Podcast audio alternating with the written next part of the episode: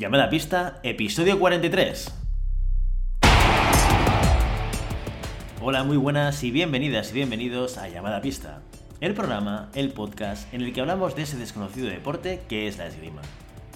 Este podcast está pensado por y para ese extraño a la par que especial colectivo de seres humanos que decidimos no dedicarnos ni al fútbol, ni al baloncesto, ni al tenis, ni a ningún otro deporte conocido, y que por el contrario preferimos, en pleno siglo XXI, blandir la espada y enchufarnos a la pista. Aquí estamos, un viernes más, una semana más. Willy Cornet, esgrimista intermitente. Y al otro lado del Skype tengo a Santi Godoy, entrenador de esgrima y director del SAC, la sala de armas del Garraf. Santi, muy buenos días, ¿qué tal? Buenos días, Willy, ¿qué tal? ¿Cómo estamos? Muy bien, muy bien. Aquí otra, otra semana a tope, esperando descubrir nuevas facetas del mundo de la esgrima de la mano de Santi Broncano Godoy. Ah, bueno, Willy, eh, la verdad es que tenemos la suerte de tenemos un deporte con una historia eh, milenaria. Por lo tanto, yo no descubro nada, simplemente traduzco la, traduzco lo que, lo que he entendido a través de todos estos años haciendo esgrima. Inventar, inventar, ya no se puede inventar prácticamente nada, porque es, eh, ya te digo, es algo, es un deporte que tenemos la suerte de, siempre lo decimos, ¿no? Ha muerto mucha gente para, para definir qué es lo que funciona y qué es lo que no. Y yo creo que esa ya es la, el, la prueba del algodón. Si funciona es porque ha habido mucha gente detrás que lo ha hecho y ha sobrevivido. Y si no funciona es que selección natural, ¿no? Oye, ¿cuántas horas de esgrima eh, ¿quieres, ¿cuánto tiempo se puede dar del tema de la esgrima? ¿Cuántas horas podemos llegar a ocupar hablando de esgrima? ¿Qué crees tú? Se, han llenado... Infinitas, pues, Estábamos hablando en el, grupo de Telegram, o sea, se han llenado enciclopedias enteras. Eh, hay bibliografía desde hace, ¿qué te puedo decir?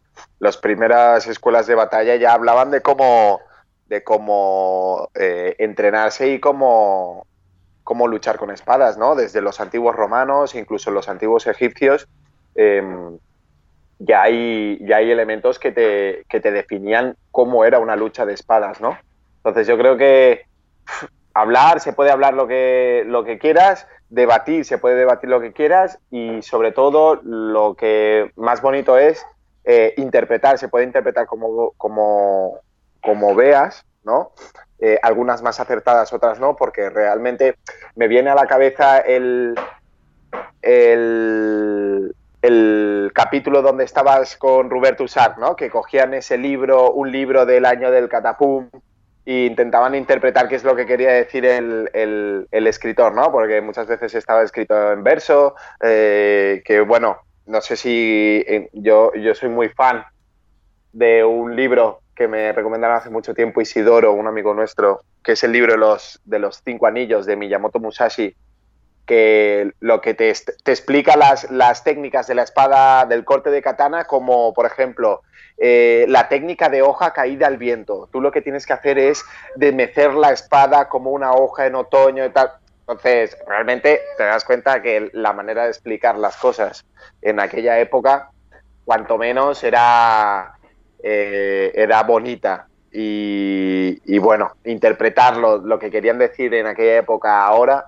eh, pues es un ejercicio de, un ejercicio bonito que puede estar más o menos acertado, pero que puedes dar para, para llenar libros y libros y libros. Ya, bonito y complejo de entender también, ¿eh? Pero mira, me viene muy bien lo que estás comentando porque ahí había un tema que me gustaría compartir, que es el tema del grupo del Telegram que, oye, está, está funcionando muy bien. O sea, el, estos últimos días hemos estado compartiendo diferentes cosas muy, muy interesantes. Y una de ellas es el tema este de los, de los libros sobre la historia de la esgrima, ¿no? Había una oyente, Paula, que nos escribió en, en la página web, en, en llamadapista.com barra contacto, y nos preguntaba sobre libros de historia, sobre esgrima, que hablase de los orígenes, y, automáticamente reenviamos la, la, pregunta al grupo de Telegram y ahí salió temas y recomendaciones muy interesantes. Sí, a ver, ahí... Em, leer de esgrima tienes que estar eh, muy motivado, porque la gran mayoría de, libros de esgrima son de, de técnica de esgrima.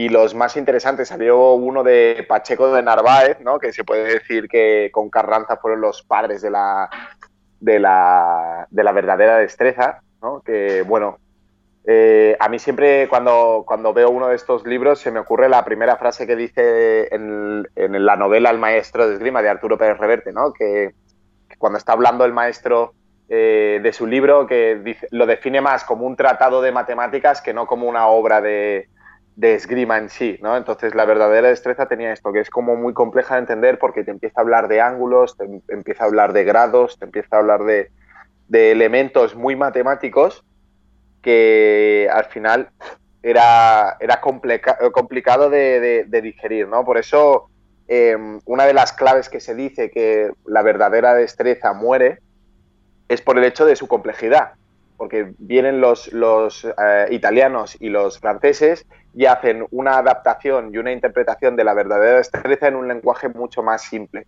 Por eso la, escuela italiana y la escuela francesa en un momento dado eh, repuntan, ¿no?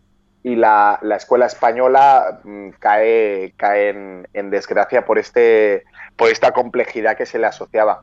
Que esta complejidad principalmente también era uno de esos elementos que, que la hacían elitista, ¿no? Es el hecho de, tú no, la verdadera destreza es aquella destreza en que un verdadero eh, espadachín podía desenvolverse. Si no podías desenvolver la verdadera destreza es que no podías considerarte un, un, espadachín. Bueno, este tema... Clase, ¿no? ¿Qué palabra? Espadachín. Espadachín, ¿no? Es como aquel que pincha las olivas. Es como muy... ¿Cómo, cómo podría decirse? No sé, un... No sé, claro, me viene espadista, esgrimista, pero espadachín está bien, ¿no? Es una palabra chula. Espadachín, es como. Bueno, cuando conoces a alguien, ah, ¿qué haces? Esgrima, ah, e-, eres un espadachín, ¿no? Es como típica frase de retintín, ¿no? Sí, puede ser, puede ser.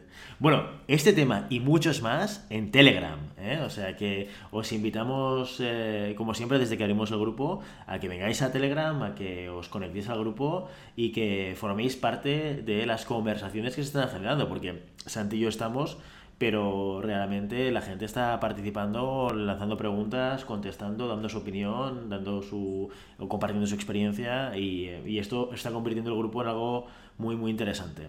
Sí, la es entretenido y, siempre también te, te, obliga a estar un poco ahí al, al momento, ¿no? Porque las, al final los, los, las cuestiones y las preguntas que puedan tener los demás te obligan a, a ti a informarte y, bueno, y un poco a reciclarte en este sentido.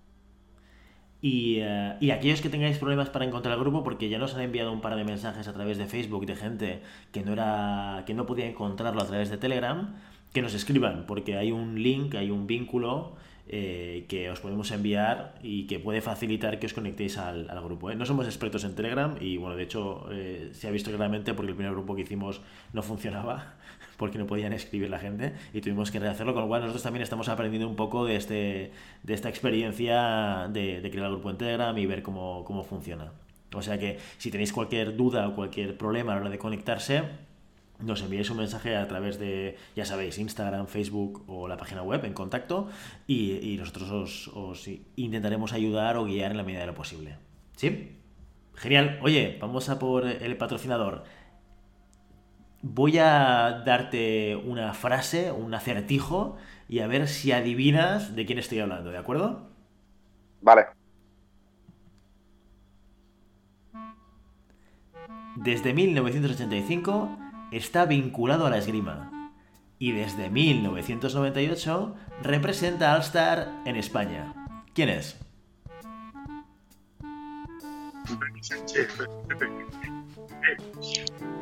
Exacto, Dani Sánchez, nuestro flamante patrocinador de hoy. Dani, que ya sabes que te puede ayudar a elegir aquella equipación de esgrima que mejor se adapte a tus necesidades, puedes contactarle en dani.alstarspain.com y puedes ver todo el material de Alstar en la página web www.alstarspain.com. Gracias Dani, gracias Alstar por el apoyo a Llamada Pista. Gracias Dani, guapo. Muy bien, ¿eh? Has acertado el acertijo del día. Era fácil. El próximo te lo voy a poner un poquito más complicado, ¿te parece? La semana que viene me voy a currar uno que a ver si eres capaz de eh, desentrallar ¿eh? con, con, facilidad o con tu perspicacia. ¿Sí? Dale. muy bien, tema del día, vamos al contenido. Hoy tenemos un tema muy interesante que nos va a ayudar a, de alguna manera, también a simplificar el cómo leemos al contrincante que nos va a permitir también plantear diferentes actuaciones o diferentes planteamientos contra el contrincante, ¿no? Sí, sobre todo tenemos que entenderlo como em, unas plantillas, ¿sí? Que preestablecidas en las que yo me puedo situar dentro de un combate con mi rival eh, de una manera rápida y buscando una solución táctica eh, acertada para el rival que me estoy encontrando, eh, según el perfil del rival, según el perfil que utilice el rival. O sea que hoy vamos a hablar de diferentes perfiles estandarizados de, rivales que nos podemos encontrar en la pista. Sí, lo primero que tenemos que decir es, eh, mm, esto no es nuevo, y ya lo, ya lo establece, en principio cada entrenador ya lo establece, eh, yo sé que la escuela francesa lo tiene muy, muy definido y nosotros lo que hemos hecho con Willy es establecer nuestro propio criterio de eh, tiradores o de perfil de tiradores eh, según un eje, que ya, ya explicaremos, en donde nos podremos encontrar en cuatro grandes grupos que vamos a definir, que vamos a decir cuáles son sus características y que vamos a decir un poco la idea para resolver o para, o para enfrentarnos a cada uno de estos perfiles. ¿Qué te parece, Willy? Me parece genial. Entonces, eh, son cuatro perfiles que están basados en, dos ejes diferentes, ¿no? Correcto. Está, tenemos el eje presión y ser presionado, ¿sí? y está el eje ofensivo y defensivo.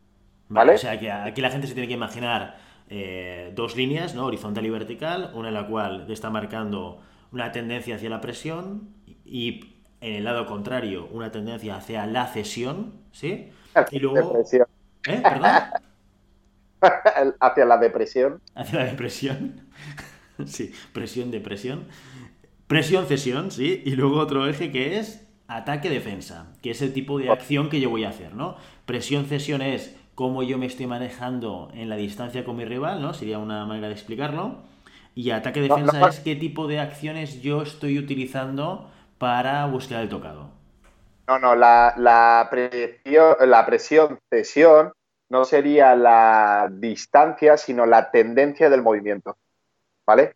O sea, no tiene nada que ver con la distancia, sino que tiene que ver con la tendencia del movimiento la tendencia del movimiento hacia el lado propio o la tendencia del movimiento hacia el lado contrario. Hay que decir que esto es simplificar al máximo los parámetros de una técnico-tácticos de un rival. ¿eh? O sea, no, tiene nada que ver. Eh, es, es, un, es un. ¿Cómo decirlo? Es como una, una, una, foto en 2D, ¿no? Es como una, es, una imagen, un simplificado de todo lo que puede ser el rival. Eh, no existe más que defensivo-ofensivo, también existe el perfil contraofensivo, existe también eh, la presión, el ser presionado, pero eh, un elemento de pista, ¿no? Yo presiono hasta tal punto, si no llego ya me dejo presionar. Son, elementos que se pueden complicar. nosotros lo que hemos establecido son cuatro parámetros muy simplones que engloban a grosso modo todo lo que podríamos encontrarnos dentro de una pista estableciendo los parámetros de presión, es decir, ir hacia adelante, eh, cesión, ir hacia detrás, atacar, eh, tomar la iniciativa de la acción, defender, dejar que la iniciativa de la acción la tome el otro.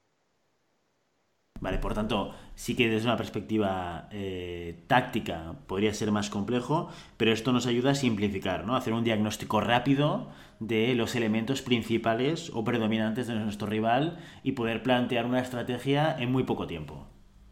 Sí, correcto. Em, nosotros tenemos que entender que estos dos ejes son los que a principio nos interesan más. Es decir, a mí me interesa saber si el rival eh, va a venir a por mí o tendré que ir yo a por él. Y me interesa saber si el rival me va a generar un peligro porque coge esta iniciativa de ataque o yo puedo estar mucho más relajado, mucho más eh, distendido, sabiendo que no tengo este peligro que de manera súbita el otro cierre la distancia en un ataque. Entonces, estos cuatro elementos son los que nos van a servir, eh, además de ser los elementos más visibles dentro de un combate, es decir, que son los elementos que, bueno, tú, ves a un tirador, eh, imagínate que cogemos el, perfil de observador de un asalto, lo primero que vemos es si el tirador va, un tirador está presionando o va hacia adelante o el otro va hacia detrás o a la inversa, ¿no? Y otra manera muy fácil de verlo es de quién es el que tiene la voz cantante en los ataques. Es decir, este tirador ataca mucho, pues este tirador eh, se queda atrás porque no ataca nunca, ¿no? Es como, como son los parámetros que son fáciles de ver, eh, fáciles de definir y que podemos utilizarlos en, nuestro, en nuestra observación y en nuestro análisis del, contrincante. Perfecto, entonces en el cruce de estos dos ejes, decíamos, aparecen estos cuatro perfiles eh, de, tirador o cuatro maneras de actuar sobre la pista, ¿no? Decíamos, hay un perfil que es el que ataca y presiona, que le hemos dado un nombre, ¿no? Sí, los nombres son completamente inventados. Sí, sí. Este perfil sería el que llamaríamos el conquistador, ¿no? El que, el que va a buscar el ataque eh, a través de la presión. Sí, es aquella persona arrolladora, ¿no? Es aquella persona que no te deja pensar, es una persona que en el listos adelante la primera acción que va a hacer es un paso adelante o dos marchas o ya se va a poner pegado a ti, ¿no? Es una persona que eh, tú incluso intentando hacerle recular tienes problemas y incluso puede llegar al punto en estos extremos, ¿no? Eh, en el hecho de que sea una persona que nunca haga un romper, ¿no? Y es una persona que se, mete tanto en la distancia y se arriesga tanto en la distancia que muchas veces es contraproducente para él mismo, ¿no? Porque eh, al, ser esta presión tan desmesurada y al ser esta presión que puede llegar a ser tan descontrolada, el hecho de eh, equivocarse en la distancia porque se está metiendo en la distancia de manera que él no puede controlarla, le lleva a este punto de, de que no le da tiempo a atacar porque el otro ya ha tomado esa decisión. ¿no? Pero es aquella persona que sobre todo, sobre todo, sobre todo, va hacia adelante y, va hacia adelante con una intención de tocar. Eso es lo importante, ¿no? Es una, persona que tú sabes que si te quedas quieto te, va a arrollar. ¿Vale? No hay, no, hay, no hay un término medio. ¿Cómo desactivas al conquistador? Al conquistador deberíamos desactivarlo, sobre todo, sobre todo poniéndole nervioso. O sea, es una persona que va a terminar atacando. Y es una persona que por, eh, por base eh, no tiene paciencia, ¿vale? Es una persona que carece de paciencia. Por lo tanto, lo más fácil para nosotros sería el tomar la, iniciativa de su ataque. ¿Qué quiere decir? Que él ataque cuando nosotros queramos. En ese momento nosotros tendremos la seguridad de que el ataque se va a efectuar porque es una persona que ya nos está diciendo que su perfil eh, es conquistador, ¿no? Quiere ir a atacar. Y eh, yo sé que la solución de mi provocación siempre será un ataque, o la mayor parte de veces será un ataque. Por lo tanto, yo lo que tengo que hacer es coger la iniciativa de su ataque, es decir, que él ataque cuando yo quiera y buscar esta acción defensiva que me permita poder eh, anular este, este ataque que me ha hecho. Perfecto. En, otro, en otra zona de estos dos ejes, de estos cruces, tendríamos el que cede y el que ataca, que le hemos llamado el contraofensivo. El contraofensivo, sí. Este sería un perfil un poquito más complicado que el anterior, pero a, grandes rasgos sería la misma manera de, actuar. Es decir, ahora ya no estamos sobre un tirador que va y me va a arrollar, sino todo lo contrario. Es un tirador que lo que va a hacer es que la, la, equivocación en la distancia no sea de él, sino que sea tuya. Te va a intentar atraer hacia el final para en un momento dado cerrarte la distancia con una acción a lo que llamamos una acción a la contra, ¿no? Lo que podría decirse un ataque sobre la preparación eh, o cualquier acción eh, de entrada tuya, aprovechar ese, ese, cierre de distancias para iniciar el, tocado suyo con una acción ofensiva. Ofensiva o contraofensiva en este caso, porque se hace sobre una entrada rival. Aquí quiero hacer una puntualización porque hay, hay diferentes criterios eh, en, establecer lo que se llama una contra, ¿no? Eh, yo, ya lo sabéis, yo tenía un maestro húngaro que para los húngaros la acción a la contra es cualquier acción ofensiva sobre una entrada rival, ya sea ataque, ya sea una marcha, ya sea un movimiento cualquiera, que sea que me aproveche yo de, ese, de esa cerrada de distancia para poder tocar. Eso es lo que se llama una, para la escuela húngara, una contra, ¿vale? Un contraataque sería un tipo de contra, pero sobre una acción ofensiva. Un contraataque es una contra sobre un ataque, ¿no? Pero un ataque sobre la preparación también entraría dentro de esta familia de contras porque es un ataque que se aprovecha de una marcha rival para poder tocar. Entonces, cuando nosotros, o yo en este caso, he establecido el perfil contraofensivo, es, no es tanto por el hecho de hacer un contraataque, ¿no? y sobre todo, llama, llama al engaño, porque, Willy, cuando yo te digo, eh, defíneme un contraataque, ¿sí? Tú te imaginas un contraataque, ¿cómo sería esta acción? Pues eh, básicamente cuando el contrincante me ataca, yo estoy lo brazo para tocar. ¿Y qué entonces después? Un romper. Correcto. Entonces, una acción contraofensiva, ¿sí? En este caso, eh, en general, nosotros entendemos que una acción contraofensiva es un tocado directo en un tiempo, es decir, un tocado en un tiempo sobre una acción ofensiva del rival, ¿no? Esta acción se puede hacer tanto adelante como hacia atrás. Lo que yo contemplo como una acción contraofensiva siempre es una acción que cierra la distancia, ¿sí? Es decir, una acción que va hacia adelante sobre una acción que va hacia adelante del rival. De acuerdo. ¿Sí? No corromper, sino que es un cerrar la distancia hacia adelante. ¿Cómo desactivamos el contraofensivo? Contraofensivo, como bien hemos dicho antes, es, una, es un perfil que nosotros sabemos que va a tocar. ¿Sí? Entonces, eh, que va a tocar. Es un perfil que sabemos que va a atacar. Entonces, tenemos dos maneras ahora. O lo, lo, dicho antes, cogemos esta iniciativa de su acción, es decir, que conseguimos que él salga sobre eh, un tiempo que nosotros hemos definido, ¿sí? O todo lo contrario, tenemos que conseguir que él nunca coja la distancia adecuada. Por lo tanto, si nuestra presión eh, consigue cerrar la distancia de manera súbita, ¿sí? Y no, no hacerle trabajar sobre una distancia corta, nosotros conseguiremos siempre ganarle esta distancia y que no sea efectiva para él. Él lo que necesita es atraernos al rival hacia un punto en el que sabe que su ataque va, a ser efectivo. Su ataque y sobre todo que nosotros no cojamos esta iniciativa de ataque. ¿Por qué? Porque él quiere, él quiere coger la, la iniciativa de ataque. Por lo tanto, si yo anulo esta iniciativa de ataque, mm, bien porque lo provoco, bien porque no le dejo ningún momento en el que pueda atacar, yo puedo desactivar este, este tipo de perfil. ¿Este estilo de tirador sería un estilo de aquellos de planteamiento táctico de asalto de hace un tocado eh, y luego gestiona tiempo? Mira, este sí, sería el típico perfil de voy ganando por un tocado, voy ganando por un tocado y quedan 10 segundos. ¿Sabes? Es el típico que va atrás, atrás, atrás, atrás y pum, y sale en un ataque. ¿Sí? Entonces, eh, en ese ese sería un perfil, un perfil contraofensivo. Es el, el que utiliza tu entrada desmedida para poder tocarte con una acción cerrando distancia. De acuerdo. Luego tenemos el perfil que cede y que defiende, que hace acciones defensivas, que le hemos llamado el perfil fortaleza. Perfil fortaleza. Hay que decir que el, tanto el perfil fortaleza como el perfil conquistador son nombres mm, prestados de eh, la escuela francesa, eh, que ya los tienen definidos así. El perfil fortaleza, ¿no? este es el asterisco eh, fuente, ¿no? Nuestras fuentes son de, muchos sitios. El perfil fortaleza quizás es los más jodidos de trabajar.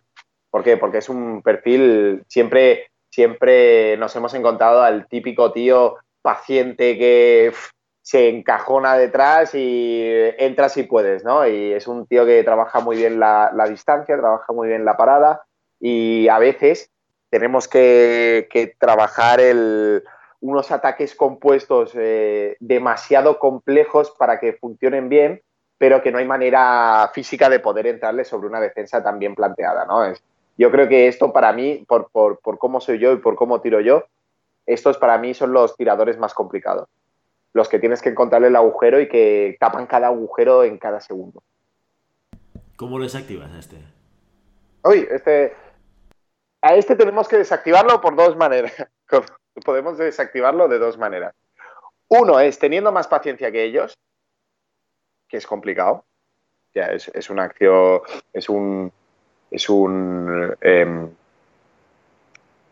es un elemento que si yo de base no tengo paciencia sobre una persona que tiene paciencia, eh, es complicado. Entonces, eh, la versión difícil es aguantar más que ellos, tener más paciencia que ellos y esperar su fallo, ¿no? Esperar, eh, darle esta, esta, motivación para que ataque, porque por tendencia, una persona que es fortaleza, una persona que confía tanto en su defensa, es porque su ataque no lo tiene bien definido o no lo tiene bien trabajado. Entonces, yo puedo intentar sacarlo de esa zona de confort intentando que su ataque sea un elemento donde yo pueda utilizar para tocar, ¿no? Es como un trabajo de picar piedra, de picar piedra, porque sé que cuando él ataque se descubrirá y yo podré tocar sobre ello.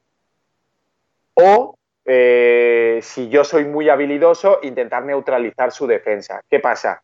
Eh, si la defensa es muy buena, no puedo contar que mi ataque sea tan bueno como su defensa. Por lo tanto, yo tengo que tener un conocimiento muy grande sobre, sobre el ataque, sobre todo tengo que tener un conocimiento muy grande del tiempo de la defensa, el tiempo de acciones que tenga el rival para yo poder hacer acciones compuestas, ya sea de cinta y pase, ya sea de, contratiempos, ya sea de lo que fuere, ¿vale? Para poder utilizar mi ataque y solucionar su defensa de manera directa.